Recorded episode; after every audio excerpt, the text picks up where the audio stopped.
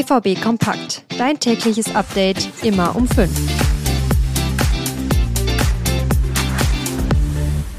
Noch zwei Tage, dann geht's für den BVB mit dem zweiten Spieltag der Bundesliga weiter. Und in knapp einem Monat startet auch die Champions League wieder. Bald ist dafür die Auslosung. Ich erzähle euch gleich, auf wen der BVB in der Gruppenphase treffen könnte. Und wir sprechen darüber, was Ex-Präsident Raubal zum BVB und der Bundesliga gesagt hat.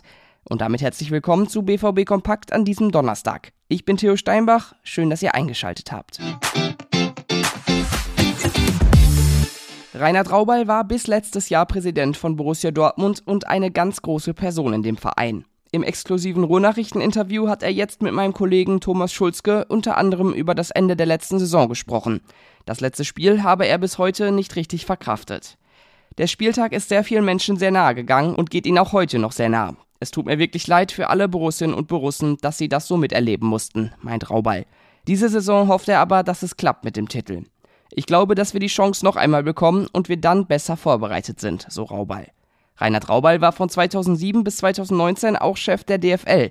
Im Interview hat er sich vor allem für den Erhalt der 50 plus 1 Regel stark gemacht.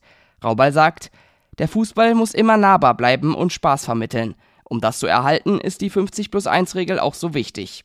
Im Interview hat er auch noch unter anderem über die Anfänge der Bundesliga und die Transferoffensive aus Saudi-Arabien gesprochen. Das ganze Interview lest ihr bei uns. Ihr findet es auf unserer Homepage und natürlich in den Show Notes.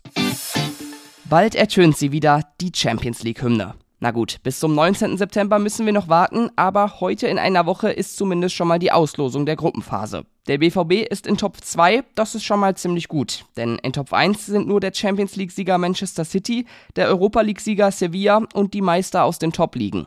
In Top 2 sind auch einige Kracher, auf die kann der BVB, weil er halt selbst in den Topf ist, nicht treffen.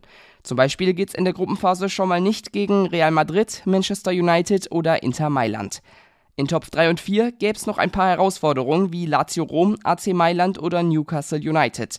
Aber durch die gute Platzierung in Top 2 ist es nicht unrealistisch, dass der BVB eine machbare Gruppe zugelost bekommt. Und das kann auch finanziell richtig wichtig sein. Denn allein fürs Weiterkommen ins Achtelfinale gäbe es schon knapp 10 Millionen Euro Prämie.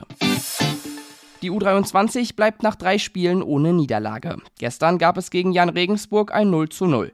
Der BVB hat sich ordentlich präsentiert und hätte ein paar Minuten vor Schluss sogar noch einen Elfmeter bekommen müssen. Den gab es nicht und so ist das Spiel torlos zu Ende gegangen. Trainer Jan Zimmermann hat danach gesagt, wir müssen einen klaren Elfmeter bekommen. Das entscheidet dann auch mal solche Spiele, das war schade für uns. Tja, aber immerhin einen Punkt und der stand jetzt achte Platz in der dritten Liga. Und das war's für heute mit BVB Kompakt. Ihr bekommt natürlich alle Infos nochmal ausführlicher auf unserer Homepage. Mit dem BVB Plus Abo habt ihr da Zugriff auf alle Inhalte. Und auch ein Blick auf unsere Social Media Kanäle lohnt sich. Da haben wir Bilder, Videos und einfach alles Aktuelle für euch.